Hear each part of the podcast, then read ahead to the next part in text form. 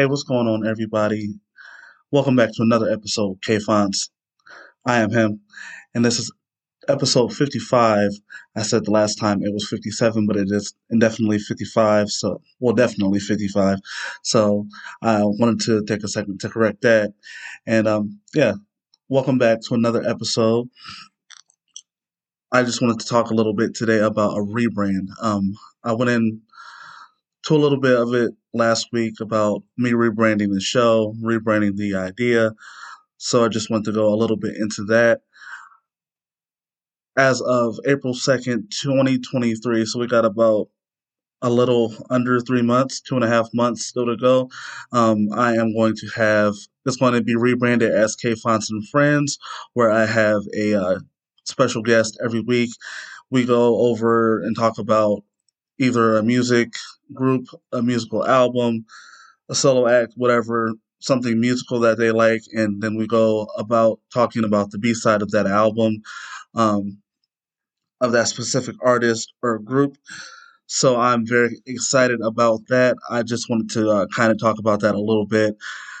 Um, it's going to give us a little bit more dialogue, not so much just what I think about the project, good or bad. We can actually sit here and have a dialogue with that person that week if it's about rock or jazz or rap or what have you, just whatever that guest feels like talking about.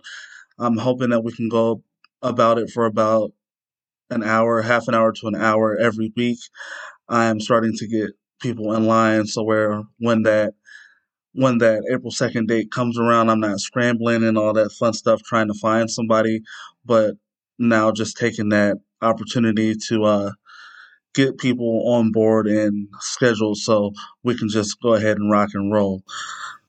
So that's what I have planned with this podcast. And I am doing a second podcast with my good friend. He goes by the name of Marcus Waine. He is a jazz R&B type singer. He has an alternative R&B album that came out later 2020. I did a cover on that one. That project is called In My Room. Again, it came out later 2020. So if you haven't already checked that out, you should go ahead and check that out. You can get that wherever you can get your music, like Apple Music, Spotify, whatever have you. So if you have not, go ahead and check that out. But um, on a personal level, dude's a solid brother. Um, cool guy to be around, knows what he's talking about, knows the music game. He actually just signed with a record label. So I'm excited to uh, get this out to you guys. I'm excited to see what we have as uh, co hosts with each other, um, what kind of chemistry we have on um, the mic together. So he's going to do a episode in April of the B sides, and then we are going to go ahead and do our own podcast together. So I have a lot coming at you in the next few months. I hope you're as excited about it as I am. I can't wait to get it started.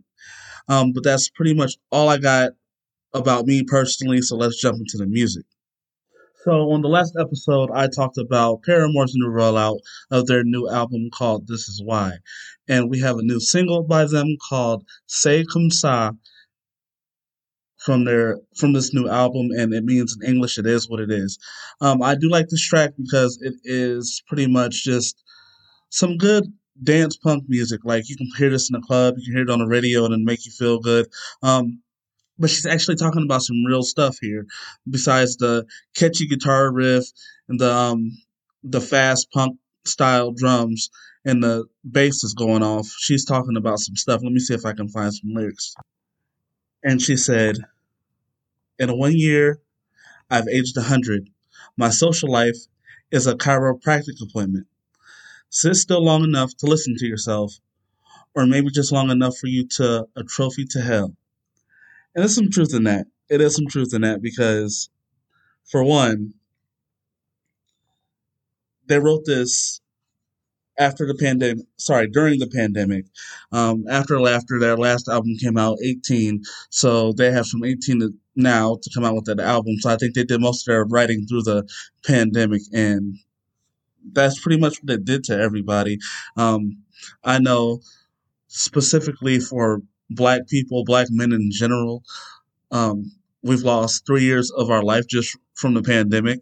Um, I think it's two years for a white male, but like we've all lost life. Every living being has lost some life.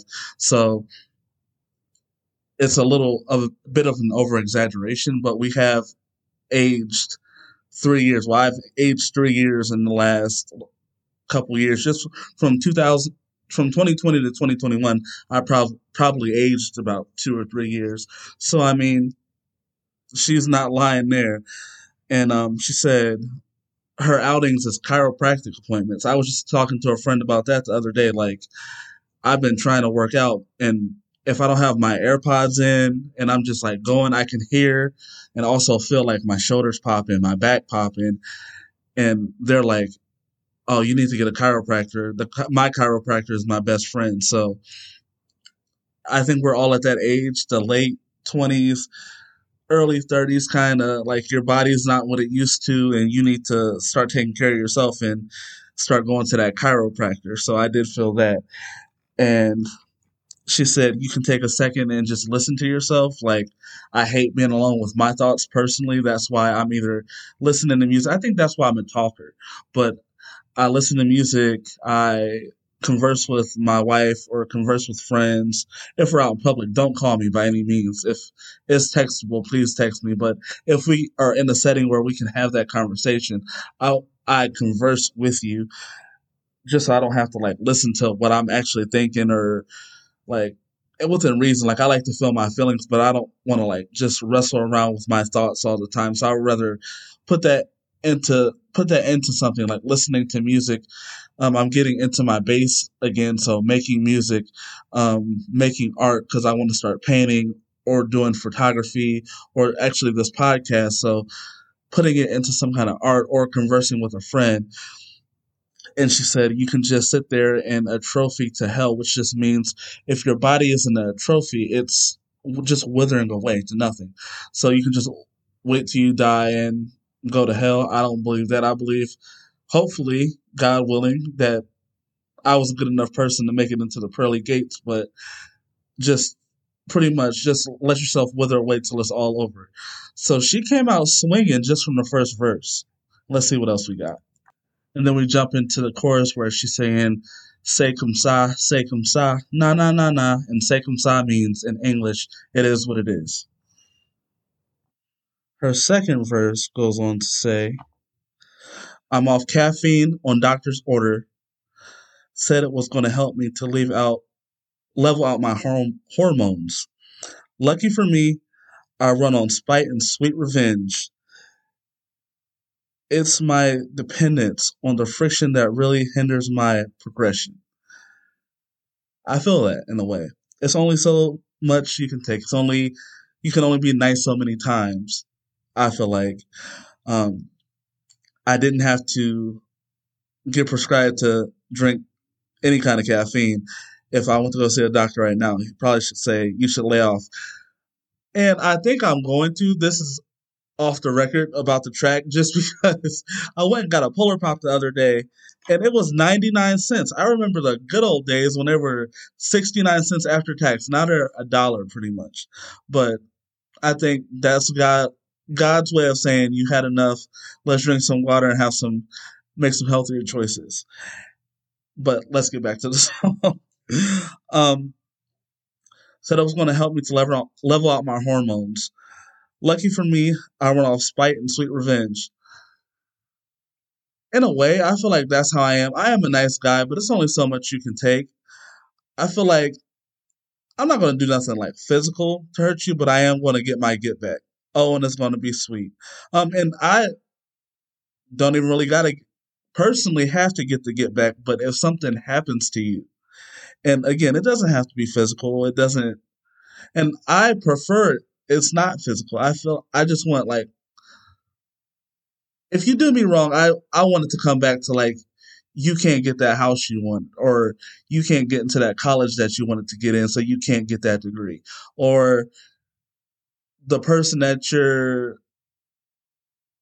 that you want to marry doesn't love you back like something like that. I i want it to hurt your feelings. I don't want to it to ever physically hurt you because that's not the guy I am. But I felt Haley when she said she was she runs off spite and sweet revenge. I felt that. It's my dependence on the friction that really hinders my progression. And it might, it might, because I do, I mean, I wish people well, but if I wish you wrong, best believe I wish you wrong, and I want every piece of that get back I'm supposed to get. Um, the pre chorus. I know that regression is rarely rewarded. I still need a certain degree of this of disorder.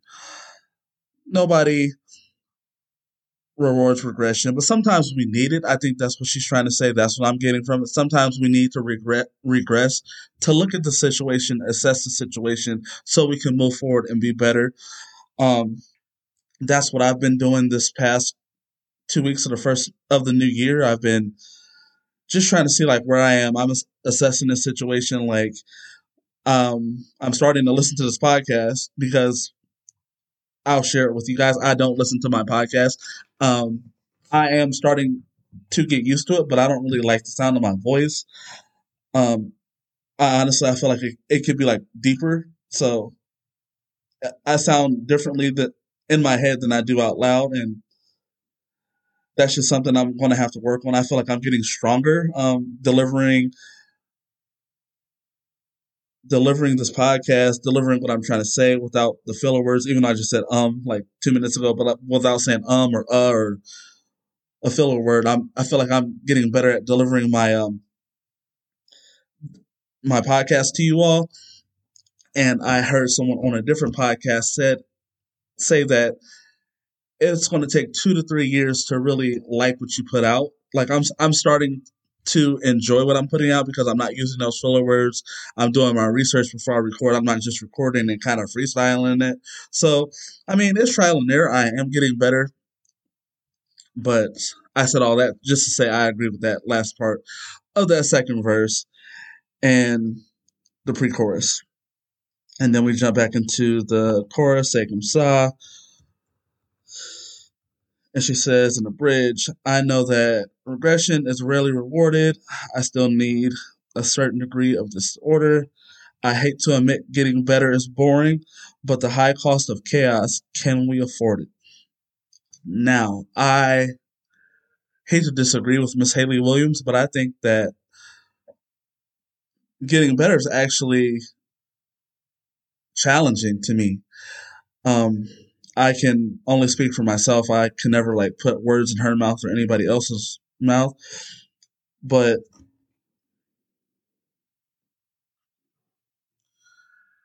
sorry, I had a phone call. But to me, I like just the change, like being a I'll start from the top, from the things that mean the most to me. Being a better husband every day. Like not really knowing what I'm doing, unsure what I'm doing, and just like being able to like not saying I'm the best, but just waking up every day, um, God giving me the opportunity to wake up and get out of bed, and me making that effort to be a better husband than I was yesterday is amazing.